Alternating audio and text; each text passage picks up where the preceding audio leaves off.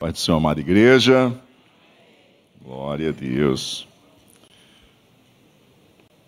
Abra as Escrituras no Evangelho de Jesus Cristo, segundo escreveu Lucas, capítulo de número 19.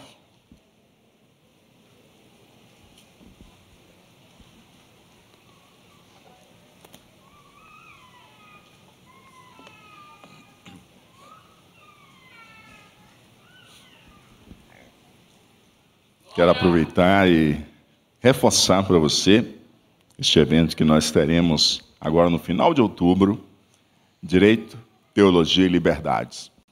Talvez você olhe assim e diga, não, isso é só para teólogo, né? Ou então para o pessoal da área de Direito. Claro, aqueles da Teologia e do Direito, extremamente importante, mas se estende para todos vocês que atuam é, como professores, como líderes, é importante para você. A primeira liberdade nossa é a liberdade religiosa. Você já se perguntou por que, que estados autoritários, o primeiro ataque deles é contra a liberdade religiosa? Você já fez essa pergunta? Lembre dos estados autoritários no globo terrestre, no momento presente, e lembre historicamente. Qual a primeira liberdade que eles atacam? É a liberdade religiosa. Porque quem não tem liberdade religiosa não tem mais a liberdade para nada. Essa é a primeira liberdade. E quando a gente fala de liberdade religiosa, é muito mais do que falar simplesmente da liberdade de culto que nós temos dentro de um espaço sagrado. A liberdade religiosa ela tem que alcançar toda a dimensão da vida humana e todo o espaço.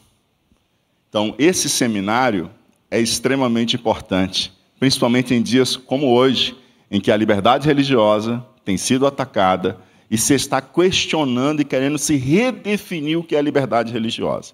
Você já percebeu quantas pessoas olham e dizem assim: não, você pode ter a sua religião, acreditar no que você quer, mas isso é você no seu coração, não traga isso para cá.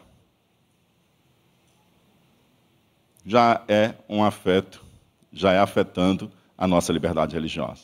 A gente não pode confundir liberdade religiosa com liberdade de crença, com liberdade de consciência. A liberdade religiosa, ela tem uma dimensão pública. Então, assim, eu quero encorajar você nesses dias que quando a gente está exercendo a liberdade religiosa, muitas vezes somos chamados de intolerantes. Quando a gente está é, exercendo a nossa liberdade religiosa, muitas vezes diz que nós estamos com um discurso de ódio.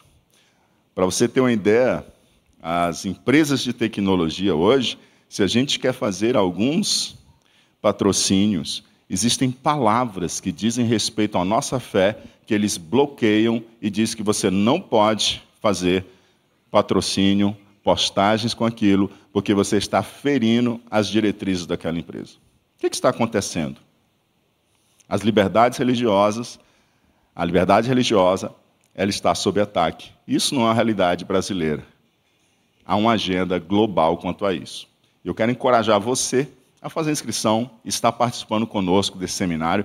Esses três palestrantes são as referências nacionais que nós temos. Você talvez já ouviu falar no, no Ives Gandra, ele faz parte do IBDR, para você ver a seriedade deste Instituto Brasileiro de Direito e Religião. Então, né, o maior constitucionalista brasileiro. Então, quero convidar você a estar se inscrevendo, a estar participando com a gente. Você que é estudante universitário, você vai receber também o certificado e você pode contar isso como atividades complementares. Toda faculdade exige. Isso vai contando as horas aí para você completar as suas horas de atividades complementares. Ok? Então vai ser bom contar especialmente com a liderança, com professores, profissionais liberais, influenciadores digitais. Participem. É extremamente importante você estar junto com a gente. Lucas capítulo 19, versículos 41. Vamos seguir aqui alguns versículos nessa noite. Senhor, que alegria estarmos juntos em tua casa. Que bom, Senhor, que a tua graça tem nos alcançado. Que bom, ó Pai, estarmos nesse ambiente de adoração e de aprendizado e de arrependimento e de transformação. Rogamos a Ti, Senhor, que o Teu Espírito Santo fale ao nosso coração, ministre a cada um de nós, corrija-nos naquilo que precisamos ser corrigidos, encoraje-nos, ó Pai, naquilo que estamos precisando ser encorajados e edifica-nos, Senhor porque grande é o teu amor por cada um de nós. Assim te oramos, confiando, esperando em ti, sabendo que tu és um Deus de amor e tu és um Deus que fala, que conversa com o teu povo a quem tu ama. É em nome de Jesus que nós choramos e já te agradecemos. Amém.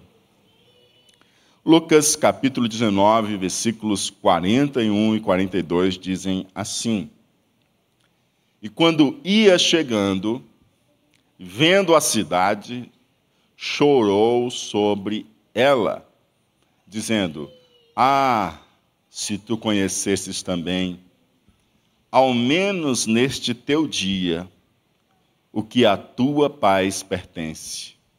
Mas agora isso está encoberto aos teus olhos. Finalmente, estamos chegando a Jerusalém. Hoje a gente chega em Jerusalém. E quando ia chegando, ainda não chegou, né? E quando ia chegando, essa expressão, queridos, quem conhece a geografia ali daquela região, vai rapidamente lembrar daquelas colinas em que você está já se aproximando da cidade e você já tem a vista daquela cidade. E quando ia chegando. E hoje, quando nós nos deparamos, é, existem diferenças daquela época de Jesus, sim. Naquela época, de longe, se destacava diante e acima de toda a cidade de Jerusalém, se destacava o templo do Senhor. Você olhava para a cidade, era um edifício que se destacava, voltado para o Oriente, grande, destacando-se sobre toda a cidade e acima de toda a cidade. Afinal, ele foi construído sobre o Monte Santo. Amém? Então ele está no lugar mais alto daquela cidade. Hoje, quando, por exemplo, você busca lembrar Jerusalém, que imagem vem em sua mente? Se olha Jerusalém, há algo que se destaca nela. O que, que é? O domo da rocha, aquela cúpula dourada pois era exatamente ali que estava o templo. Uma edificação grande, imponente, de causar admiração. Aquela era, queridos, uma semana que a cada dia estava chegando muitos peregrinos em Jerusalém. Né? Jesus estava chegando, já dava para avistar Jerusalém, o templo se destacando naquela cidade. Outras vezes Jesus já tinha estado em Jerusalém. Mas aquela semana muitos peregrinos estavam chegando a Jerusalém. Não era somente Jesus e os seus. Era gente vinda de toda parte para poder participar da festividade daquela semana, que era a Páscoa judaica. Era uma época que a cidade ficava hiperlotada, dado a vinda de peregrinos de toda a parte. Se a gente lembrar a semana passada, nós vamos recordar que havia um clima de alegria e muita euforia no meio dos discípulos de Jesus e da multidão que estava acompanhando Jesus. Então nós estamos descendo a colina, já olhando a cidade de Jerusalém, e há toda uma festa. Jesus está sendo conduzido em um jumento, foi-se preparado para ele assim uma entrada triunfal, né? E no meio de toda essa festa e a, e a alegria de, dos discípulos e daquela multidão que seguia Jesus, cheia de tantas expectativas, quando Jesus ia chegando em Jerusalém, quando os olhos de Jesus avistaram de longe aquela cidade, lágrimas tomaram os olhos de Jesus. E seus lábios prantearam. Jesus chorou. Jesus chorou em prantos. E o que, que, que chama a atenção é porque nós temos um grande contraste. Nós temos uma multidão alegre, eufórica, ao passo que Jesus chora e pranteia ao ver Jerusalém. É interessante que esse choro não é um choro de emoção porque está chegando em Jerusalém, como tantos outros peregrinos poderiam chorar ao chegar e ver Jerusalém. Como quando a gente vai com a caravana até lá, tem pessoas que quando vão chegando a Jerusalém, ou quando pisam em Jerusalém, se emocionam e choram, mas esse choro de Jesus fica muito claro, que ele não é um choro emotivo de alegria de quem fez uma longa viagem e está chegando em Jerusalém, a terra tão amada pelos judeus. É um choro de pranto. É um choro de pranto, de alguém que está sentindo uma dor profunda e está pranteando. Que contraste com toda aquela alegria e euforia da multidão. Jesus ele chorou ao ver Jerusalém e ele disse: Ah, se tu conhecesses também, ao menos neste teu dia, o que a tua paz pertence, mas agora isto está encoberto aos teus olhos. Essas palavras é como se Jesus as estivesse dizendo, soluçando em choro.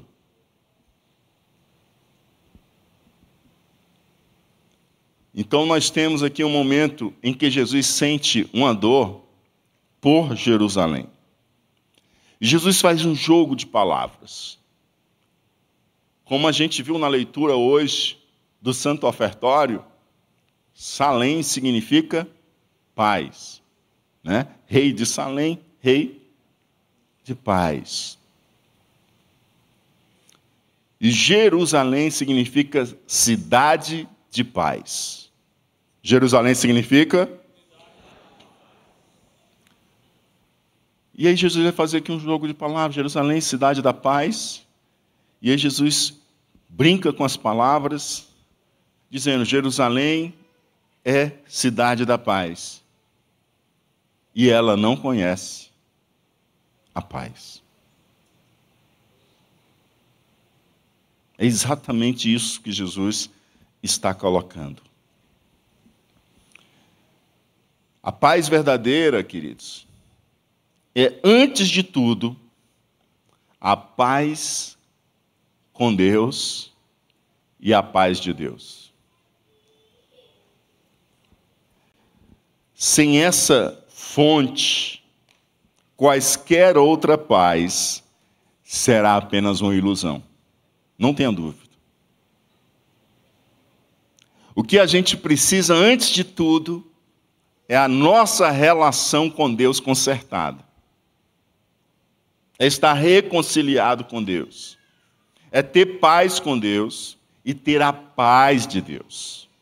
Se nós temos a paz com Deus e a paz de Deus, nós temos o que é necessário para viver a verdadeira paz.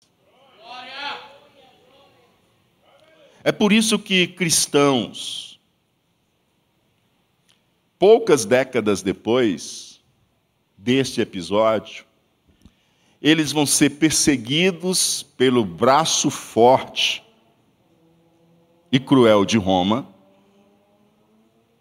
Mas por eles terem paz com Deus e a paz de Deus, eles vão resistir aquilo ali numa serenidade que vai causar, na verdade, uma comunicação ao coração dos próprios torturadores. Antes de serem perseguidos pelo braço de Roma, cristãos foram perseguidos por judeus. O apóstolo Saulo, né, Paulo, antes de conhecer Jesus, era um dos perseguidores implacáveis da igreja. Primeiro mártir da igreja, Estevão, um homem cheio do Espírito Santo, um pregador impressionante quando a gente lê a pregação dele registrada em Atos, a gente fica maravilhado. Ele foi morto, apedrejado, e o rosto dele era como o rosto de um anjo. Você imagina o impacto daquelas pessoas que estavam matando, destruindo Estevão e vê-lo dizer: Senhor, não imputa a eles esse pecado.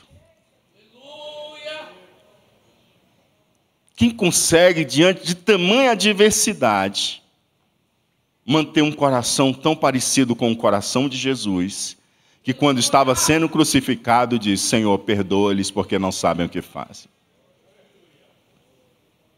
Consegue quem está em paz com Deus e tem a paz de Deus.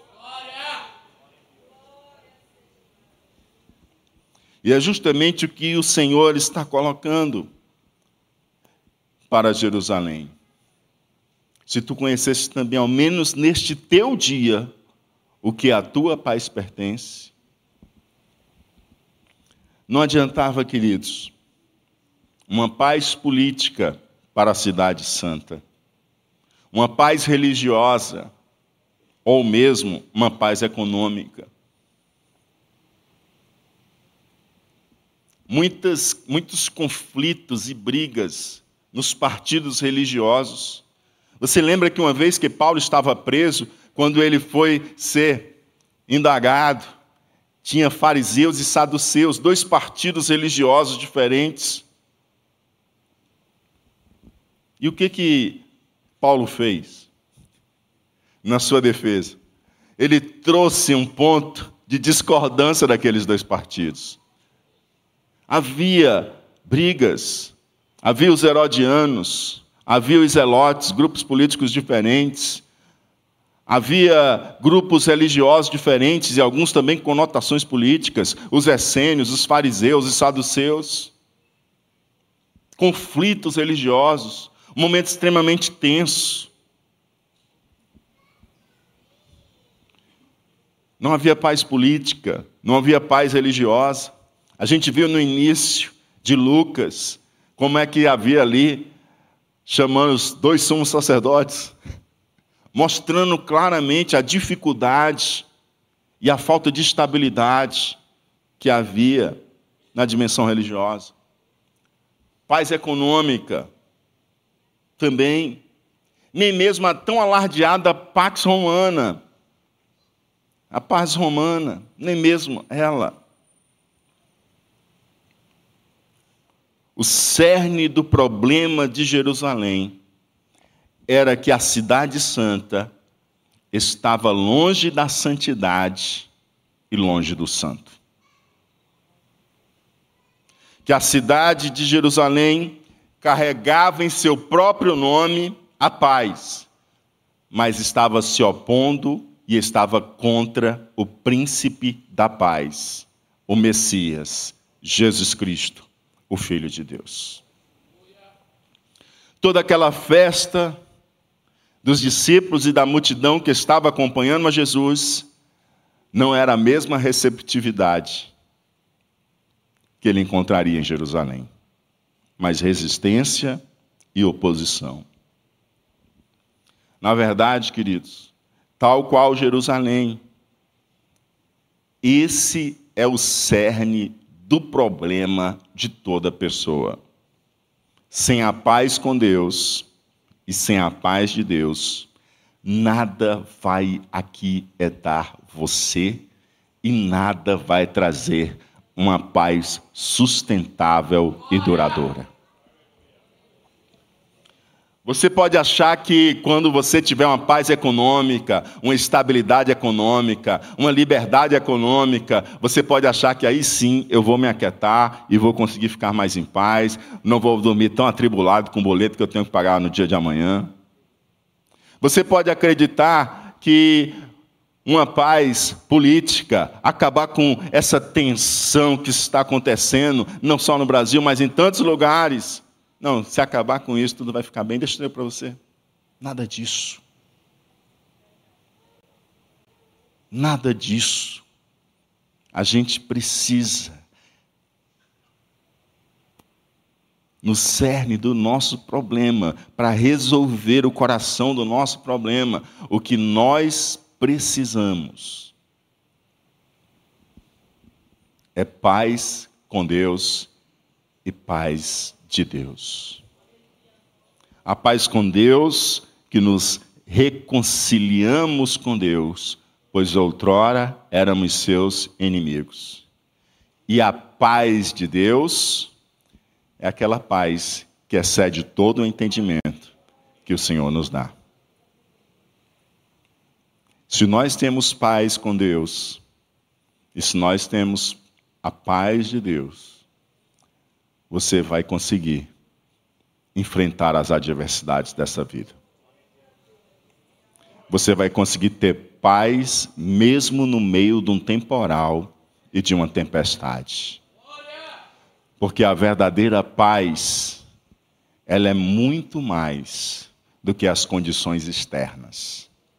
A verdadeira paz, o Senhor quer trazer ao nosso interior, ao restabelecer a nossa comunhão com Deus, trazendo paz com Deus e a nos dar da sua paz. Deixo-vos a paz, a minha paz vos dou.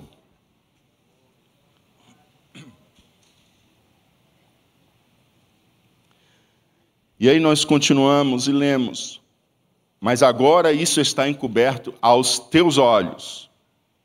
Olha só o que Jesus diz. Jesus diz para eles que se tu conhecesses também, ao, ao menos neste teu dia, o que a tua paz pertence, ah, se tu conhecesse. Aí ele diz: Mas agora isso está encoberto aos teus olhos.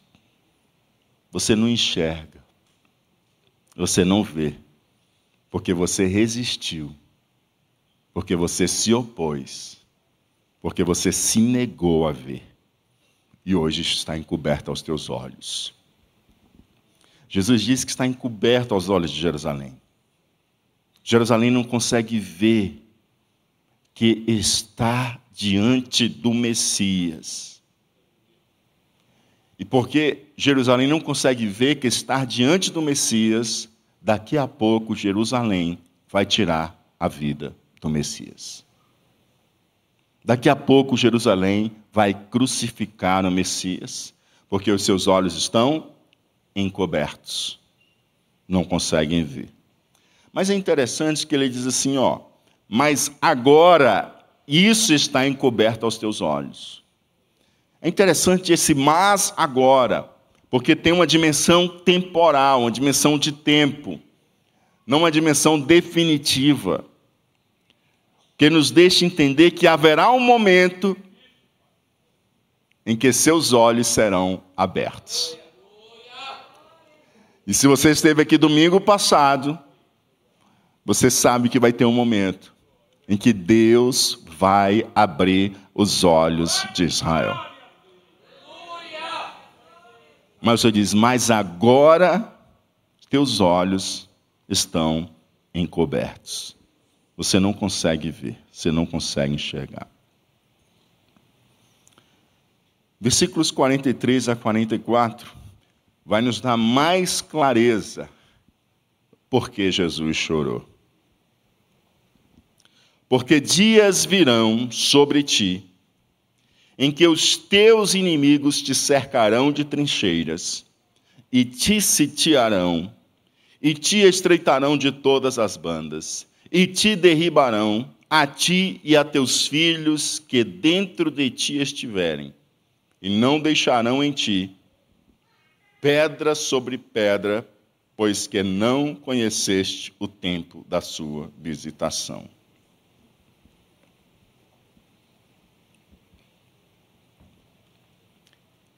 Quando nós lemos os versículos anteriores, nós vimos neste teu dia e mas agora. Neste teu dia e mas agora.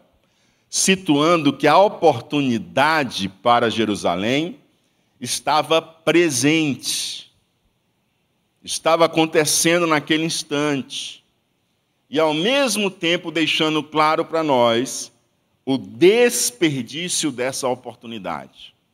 Essa oportunidade deixando-se passar, ir embora, rejeitando essa oportunidade. Já nos versículos que nós acabamos de ler, Jesus passa a colocar o desperdício dessa oportunidade presente que foi ofertada a eles, mas que eles rejeitaram, de forma que eles abandonam a proteção de Deus mais uma vez. Quando eles rejeitam a oportunidade de Deus, quando eles rejeitam o príncipe da paz, quando ele rejeita a oferta de paz enviada pelo Pai através do seu filho Jesus. Ao rejeitar a oferta de paz, o que, que acontece? eles estão rejeitando, por sua vez, a proteção de Deus. Eles estão rejeitando, por sua vez, a. Quando nós rejeitamos a oferta de paz de Deus, nós estamos rejeitando a proteção de Deus. E aí o Senhor começa a deixar claro que há dias futuros extremamente difíceis que virão sobre eles. Sim, um juízo iminente que há de cair sobre Jerusalém. Por quê? Porque eles recusaram a paz. E o Senhor diz: Porque dias virão sobre ti, em que os teus inimigos te cercarão de trincheiras. Um sítio, serão sitiados. Mais uma vez, já foram sitiados outros, outras épocas da história, agora vão ser sitiados mais uma vez.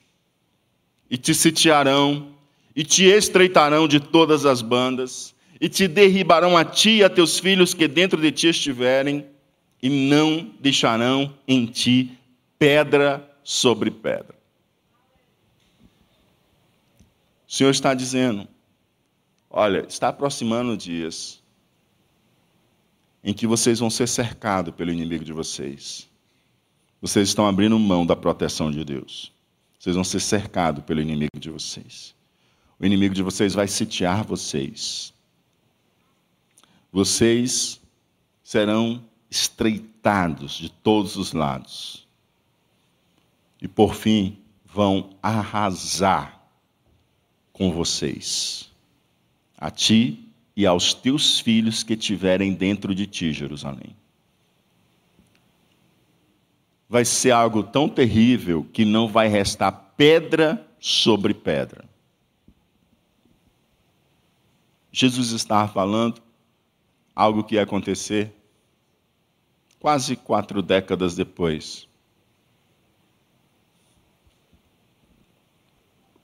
Jesus estava falando do cerco e do sítio romano. Quando romano, quando a Roma viria para sitiar Jerusalém e derrotá-la. Sitiaram, passaram fome, falta de água, até enfraquecer um sítio de mais de um ano, e entraram e destruíram a cidade e destruíram o lugar mais sagrado para os judeus, o Templo de Jerusalém. E por que tudo isso aconteceu, queridos? A razão, Jesus mesmo diz na própria profecia, pois que não conheceste o tempo da tua visitação. Pois não conhecestes o tempo da tua visitação. Rejeitaram o tempo de Deus. Rejeitaram o quê? o tempo de Deus. Há um outro sítio ainda para acontecer sobre Jerusalém. É aquele que a gente conversou no domingo. Rejeitaram o tempo de Deus, a visitação divina.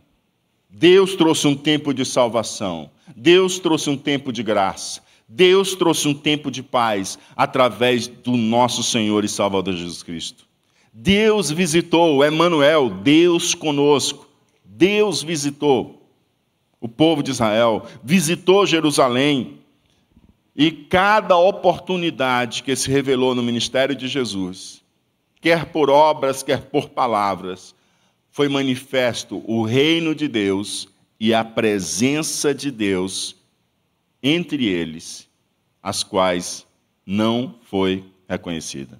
Não reconhecer a presença do reino de Deus e não reconhecer a presença de Deus através do Messias, Jesus Cristo, o Filho de Deus. Às vezes, eles simplesmente ignoraram, mas outras vezes eles se opuseram. Dessa forma, queridos, podemos ver que o choro de Jesus tem a ver com o quê? O choro de Jesus tem a ver com o que ele está vendo na visão profética, o que vai acontecer com Jerusalém. Ele está vendo o julgamento que vem sobre Jerusalém tem a ver com a oferta de paz que foi negada, que eles negaram, não quiseram, e com a dura consequência que vem sobre a cidade. Então, quando Jesus está se aproximando da cidade, não é um choro de quem está com medo da cruz. Não é um choro de quem está com medo da cruz. Embora a gente sabe que Jerusalém matou os seus profetas e mais um profeta. E não simplesmente um profeta, mas o profeta, o ungido, o Messias, o Santo, o Filho de Deus, será também morto. Mas Lucas constrói a narrativa mostrando que o choro de Jesus tem a ver com a consequência que a cidade sofrerá. Jesus só chora porque o povo rejeitou a oferta de paz, e Jesus chora porque o povo vai sofrer uma consequência de ter rejeitado a oferta de paz. Isso faz a gente lembrar, por exemplo, de Davi. Você lembra o que aconteceu com Davi quando Absalão morreu? Ele ficou chorando. Absalão, Absalão, meu filho. Absalão, Absalão, meu filho. Absalão, Absalão, meu filho. Ele ficou chorando. E o que, que o filho dele tinha feito? Tinha se rebelado contra o próprio pai e buscava a vida do próprio pai. Por quê? Porque queria assentar-se no trono. O que, que, estava acontecendo com Jerusalém? Se rebelou contra Deus, se rebelou contra Jesus. E o que, que eles queriam? Queriam ocupar o próprio lugar de Jesus. Lembre que os sacerdotes se sentiram enciumados e eles queriam anular Jesus, a mesma coisa que Absalão fez. Mas qual foi a reação de Davi? Davi chorou a morte, Davi chorou a consequência que Absalão sofreu. Jesus também. Jesus também chorou. Jesus não disse: Bem feito, Jerusalém. Você está me rejeitando? Pois aguarde um pouquinho, que daqui a quatro décadas você vai ver o que é bom para tosse, né? Não. Jesus chorou. Sabe por quê?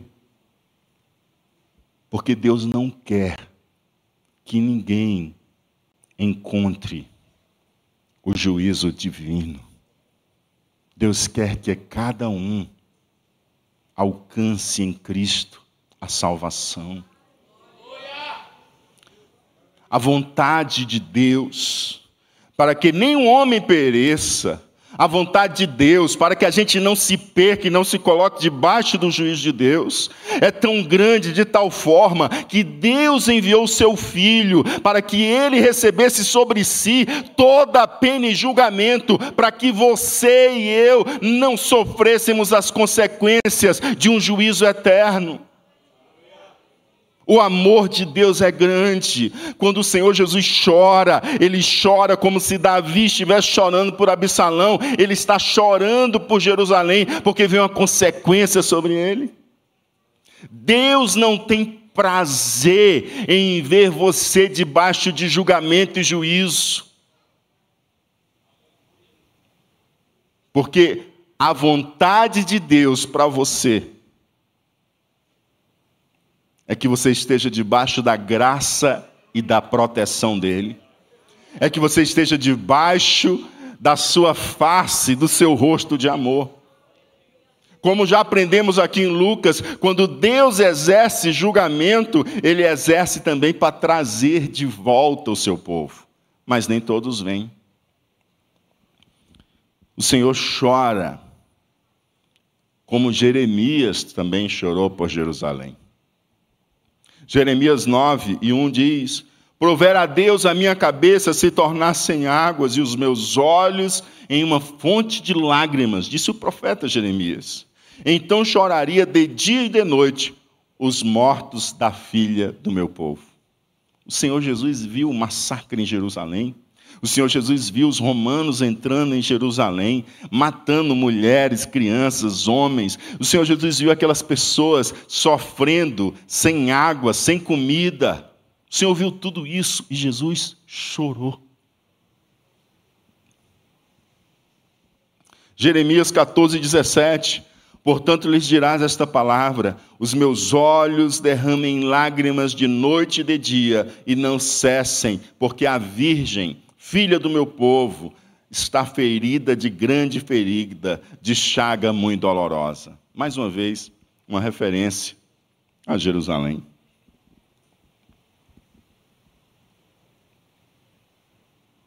O Senhor ama você.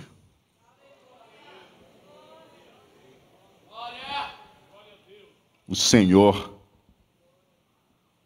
quer o bem para você um Deus que chora por rebeldes, cuja condenação vai cair sobre eles, e chora, porque construiu um caminho de paz. E os rebeldes não escolhem um caminho de paz. Ah, amados, que Deus é esse? Que Deus é esse? Esse Deus tem um nome. E o seu nome é Jesus. O seu nome é Jesus. Querem construir a história de um lado de um Deus amoroso que não executa juízo. Por outro lado, querem construir a imagem de um Deus carrasco que não tem amor. Não. O nosso Deus é um Deus que ama. Mas Ele é justo e traz juízo. Mas ele trouxe uma solução para que você não esteja debaixo do juízo dele. E ele chora se você não vem para debaixo das asas de sua proteção e de seu amor. Porque você é amada de Deus. Você é amado de Deus. E os planos de Deus para você são maiores do que você pode imaginar. É o que você, o que você é capaz de fazer pelos seus filhos. O que, que você é capaz de fazer pelos seus filhos? O que, que você sonha para os seus filhos? Se você, sendo humano e falho, consegue sonhar mais alto que os seus próprios filhos, imagina Deus, perfeito em amor, seus caminhos são maiores do que os teus caminhos. Seus planos são maiores do que os seus planos. Você é amado de Deus. Você é amado de Deus. Deus o ama profundamente.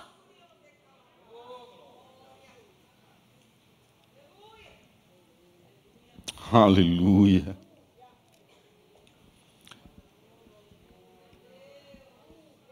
Versículos 45 e 46. E entrando no templo, começou a expulsar todos os que nele vendiam e compravam, dizendo-lhes: Está escrito: A minha casa é casa de oração, mas vós fizeste dela covil de salteadores. Agora Lucas já nos coloca dentro de Jerusalém. A gente estava chegando em Jerusalém, Jesus olhando a Jerusalém, Jesus chorando, Jesus ministrando uma profecia de um juízo que estava se aproximando. Agora Jesus e nós já estamos dentro de Jerusalém. É? Mais precisamente, dentro do templo. Dentro do. E não entenda templo aqui como parte interior, mas entenda como o pátio do templo, especificamente o átrio dos gentios, que era até onde os gentios podiam ir, onde eles faziam as suas orações e as suas meditações. Um grande pátio em torno do templo. Um pátio externo e aberto era o pátio mais externo, até onde os gentios podiam chegar. Não podiam ir além desse átrio. O que, que Jesus faz? Já estamos em Jerusalém depois dessa longa viagem. E o que, que Jesus faz quando chega em Jerusalém? Ele, queridos, atua como um profeta. Ele atua como um. E ele atua como profeta denunciando o pecado que se instalou ali. Ele chega, amados, no templo, lembra? O átrio dos gentios. E quando ele chega no templo, era um barulho de bicho. E era um converseiro que parecia um mercado.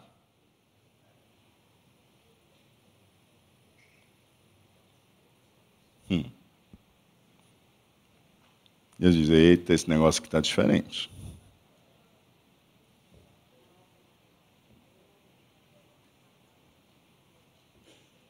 E era um vai e vem Hum, esse negócio aqui está diferente. Jesus chegou, tinha gente vendendo, tinha gente comprando, tinha bezerro, tinha ovelha, tinha vinho, óleo, sal, pombo. Rapaz, era muita coisa lá. O que que fazia? Os peregrinos chegavam de viagem, difícil para eles trazer um animal de longe. Então eles vinham e compravam o animal ali mesmo, o sacrifício. Né? Os ricos compravam, conforme a lei, os animais maiores e os pobres as aves. Né? Por isso que Jesus, quando foi apresentado, como ele era de uma família pobre, o que foi que foi oferecido? Aves, né?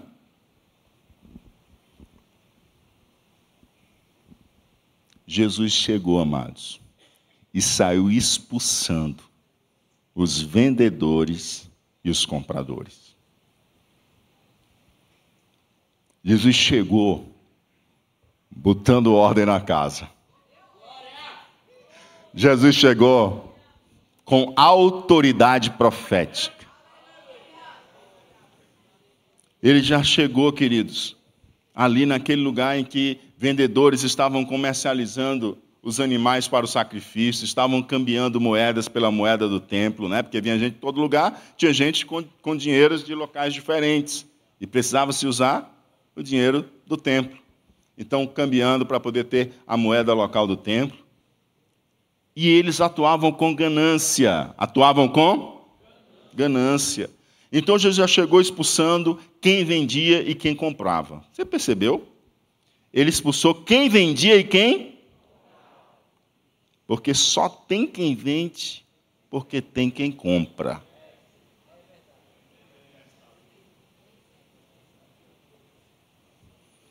É, é, Jesus não expulsou só quem vendia, não. Ele chegou expulsando quem vendia e quem comprava.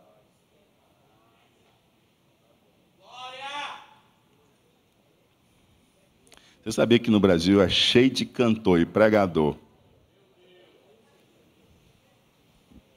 que cobra para cantar e para pregar.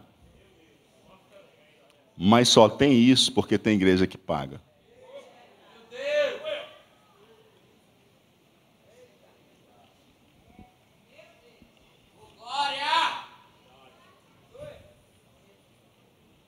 Se eles dependessem da densidade, eles já tinham deixado esse negócio há muito tempo.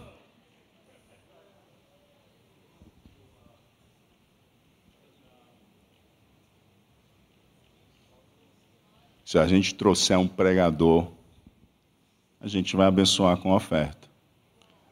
Mas na hora que ele diz o preço, até mais, irmão. Nunca mais ele recebe uma ligação da densidade. Então não pensei nem se ele assim, pastor, por que, que nunca fulano veio aqui? Agora você já sabe.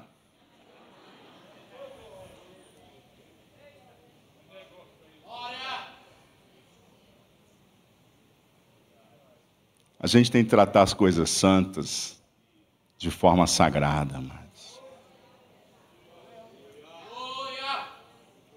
Aqui não é show e nem auditório para estar tá contratando coach.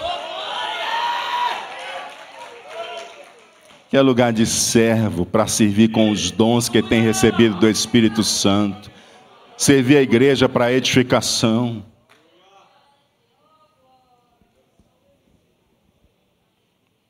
E Jesus chegou expulsando quem vendia e quem comprava. Eu fico imaginando como é que Jesus ia fazer hoje na igreja brasileira.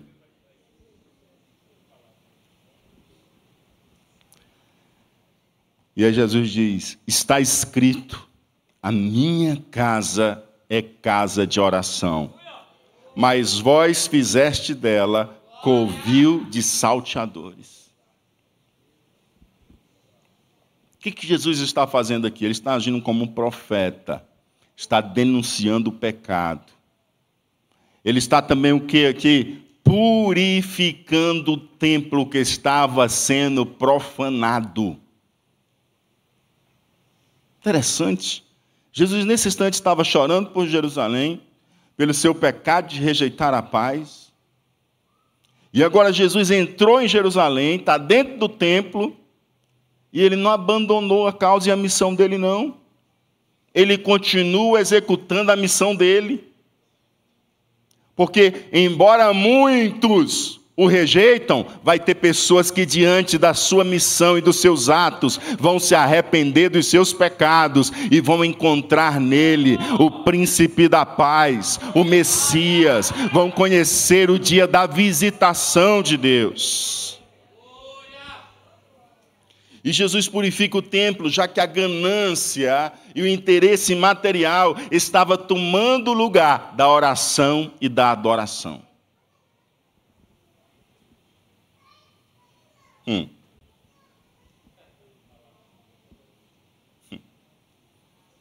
Oh, amado.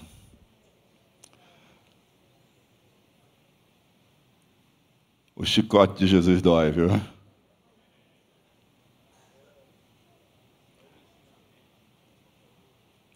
O que estava tomando lugar da oração e da adoração?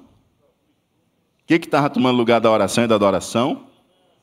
a ganância e os interesses materiais.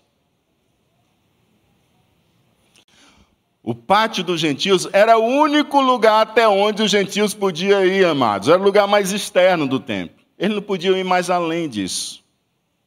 Era o lugar para eles orarem. Era o lugar para quê? Casa de oração, de adoração, lugar para eles orarem, lugar para eles meditarem, lugar para eles adorarem a Deus. E o que estava acontecendo no lugar que eles tinham para adorar a Deus? Comércio. Grito para um lado, para o outro, animal fazendo barulho, troca de moeda, um grita para o outro, tu tem aí tanto para trocar aqui. Uma feira Uma feira, amados. Já foi em algum lugar participar de um culto e você não conseguia nem ouvir a mensagem? Porque era um entra e sai de, direto e gente conversando demais? O Senhor disse, queridos, aqui é a minha casa de oração. Vocês não vão fazer daqui um covil de ladrões, não. Essa é a casa de oração. Minha casa será chamada casa de oração. Os gentios podem orar aqui. Aqui é o lugar deles estarem orando. E vocês estão tirando o lugar deles de oração. Vocês estão tirando o lugar deles de adoração. O versículo que Jesus cita lembra a profecia de Isaías, que diz: A minha casa será uma casa de oração para todas as nações. Ou seja, será uma casa de oração para todos os povos. Aleluia. E o que, que, estava acontecendo? No átrio das nações, no átrio dos gentios, você estava enchendo de um mercado e estava tirando o espaço da oração e da adoração. Sabe uma forma que tem feito isso hoje? É a teologia da prosperidade. As pessoas vêm à igreja e o interesse delas não é a oração, o interesse delas não é a adoração, mas o interesse delas é prosperar. O interesse delas é comprar aquele apartamento, o interesse delas é buscar aquele carro, e elas vêm para alcançar isso. Ah, se é isso que você está buscando, você hoje chegou no endereço errado. Tem um bocado aí para você ir visitar e ir atrás. Mas aqui você chegou no endereço errado. Aqui é lugar de oração e de adoração. E se Deus quiser derramar bênção material sobre a sua vida, Ele vai derramar, mas ela não pode tomar o lugar da oração e adoração. Não pode. Deus abençoa, Deus dá mais do que você pede e quer. Você sabia disso? Deus às vezes escolhe alguém do meio do nada e diz assim: nesse aqui eu vou fazer juntar dinheiro em pó, né? Ouro em pó. Juntar ouro em pó. Faz ou não faz? Se Deus quiser, ele faz. Mas ele faz isso, sabe com quem? Com quem não coloca o seu interesse material à frente do seu interesse por ele. Ele faz isso, sabe com quem? Com quem ele vai usar no projeto que aquela bênção financeira, aquela riqueza que Deus está derramando sobre ele, é para poder canalizar projetos para engrandecer o nome dele. Porque o projeto de Deus não são seus projetos pessoais, ele é rei, o projeto dele lida com o reino dele. Ele não vai abençoar você só para mimar você. Ele vai abençoar você fazendo parte de um plano muito maior do que simplesmente você. É assim que Deus trabalha. E aquele povo estava colocando os seus negócios como primeiro lugar. Eles iam para o templo não era para adorar, eles iam para o templo não era para orar, eles iam para o templo para ganhar dinheiro, eles iam para o templo para negociar. Eles iam para o templo para poder alcançar os seus objetivos materiais. Primeiro lugar, o reino de Deus e a sua justiça. E as demais coisas vos serão acrescentadas. Aleluia.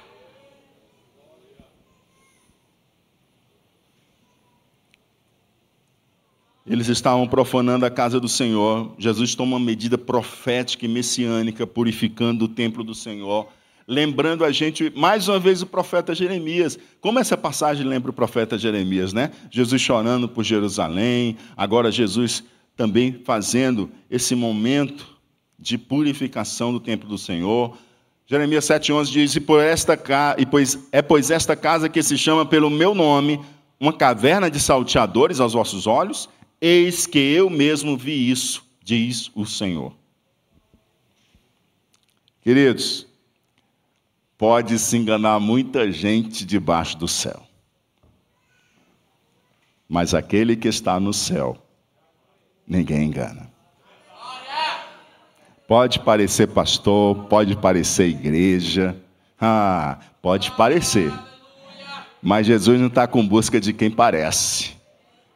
Jesus lida com quem é. Quem é igreja, quem é pastor, quem é pregador, quem é servo, quem é obreiro, quem é líder. Oh, aleluia.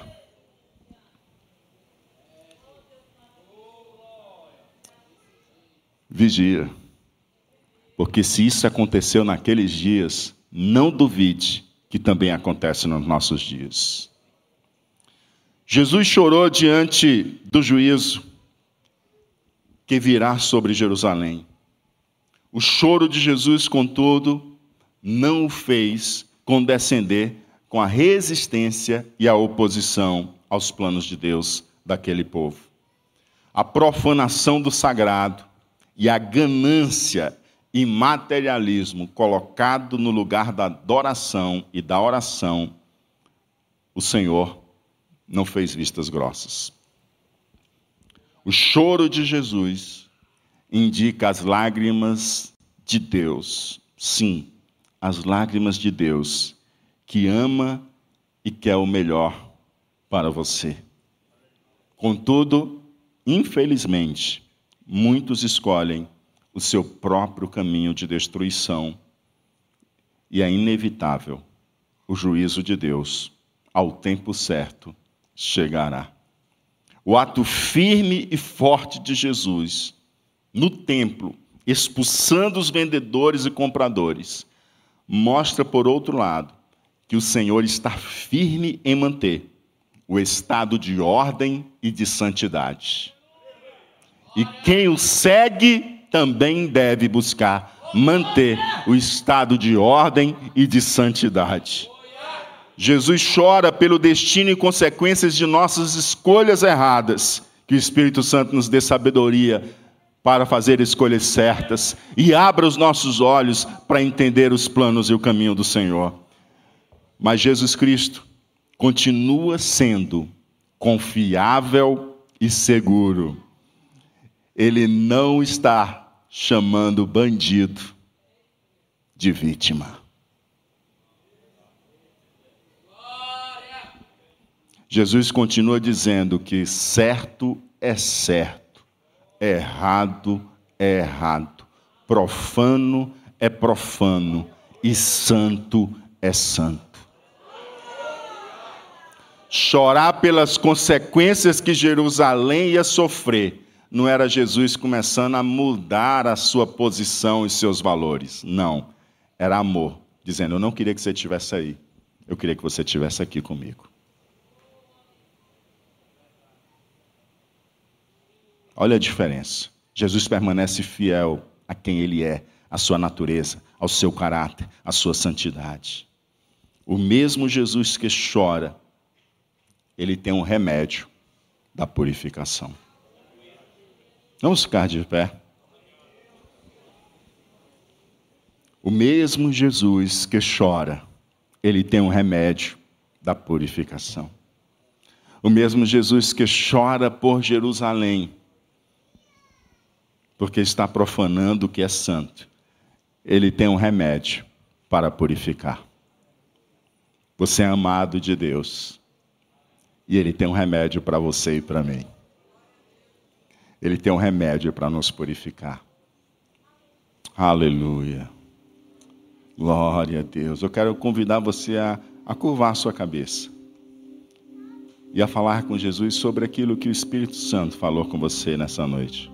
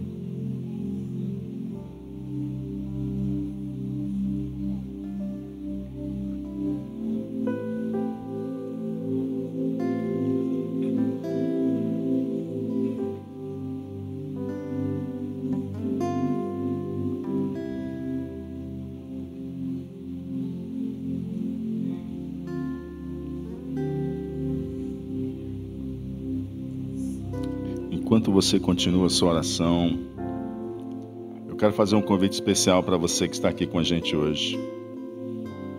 Quero convidar você para vir para o braço do Deus que te ama verdadeiramente. Quero te convidar a vir para os braços de um Deus que chora pelo teu fracasso, pelo teu erro, porque Ele te ama tanto que Ele quer te abençoar, Ele quer perdoar os teus pecados, Ele quer ser o teu protetor, Ele quer ser o teu Deus. É verdade que Ele te ama tanto que Ele te dá liberdade para escolher o que você quer. Assim como Ele deu liberdade para Jerusalém.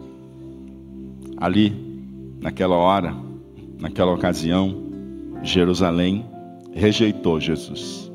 Mas você tem a oportunidade de fazer diferente. Você tem a oportunidade de receber Jesus. Você é amado de Deus. Você é amada de Deus. E Jesus te chama a dar um passo de fé e a entregar a sua vida a Ele. Você que quer receber Jesus como Senhor e Salvador da sua vida, ou se reconciliar com Jesus, estabelecer uma paz com Deus e receber a paz de Deus por meio de Cristo Jesus, nosso Senhor. Você quer que quer dar esse passo tão importante, o mais importante e o mais sábio da sua vida, eu quero convidar você a dar um sinal de fé com a sua mão, que eu quero orar por você. Glória a Deus. Você pode vir até aqui, por gentileza? Aleluia, Jesus.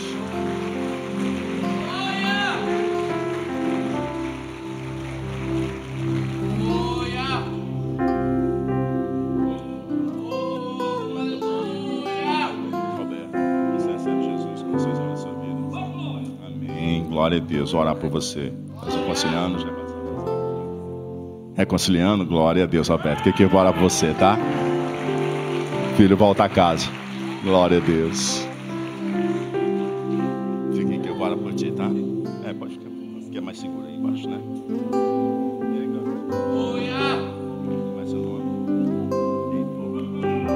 Heitor, você recebe Jesus como seu Salvador de sua vida? Uhum. Sim. Amém. Glória a Deus. Fica que eu vou orar por ti, tá? Você também, né? Como é teu nome? Levi. É? Levi, você recebe Jesus como seu Salvador de sua vida? Sim. Sim. Amém. Glória a Deus. Amém. Glória a Deus. Roberto e todo, Levi aqui recebendo Jesus como seu Salvador de sua vida, se reconciliando. Há mais alguém entre nós, você que nos acompanha pela transmissão e deseja tomar esse passo de fé, compartilha com a gente teu nome, meu, de, pelo qual a gente pode estar entrando em contato, para a gente ajudar você nessa caminhada de fé. Vamos orar, queridos. Está tendo festa no céu. Quem pode aí louvar, adorar o Senhor? Uma salva de palmas. Glória a Deus. Aleluia. Senhor, muito obrigado, Senhor, pelo Roberto. Senhor Deus está aqui, Senhor Deus voltando para ti, reafirmando compromissos contigo, se reconciliando contigo, pelo Heitor, pelo Levi que estão aqui recebendo Jesus como Senhor e Salvador de suas vidas, ó Pai. Te glorificamos e te exaltamos, ó Pai. Tu os ama profundamente e tu estar atraindo eles com os teus laços de amor. Que o Senhor possa abençoá-los, ó Pai, nessa caminhada, seus nomes escritos no livro da vida, que eles sejam cheios da alegria da salvação, sejam cheios também do Espírito Santo de Deus, sejam revestidos com dons, para que possam também abençoar e edificar outras vidas para a glória do teu santo nome. Que eles cresçam na fé em Cristo Jesus, dia a dia, até aquele glorioso dia que o Senhor virá nos buscar. É assim que nós choramos, ó Pai, confiando e esperando em Ti, em o nome de Jesus. Amém, amém. Glória a Deus.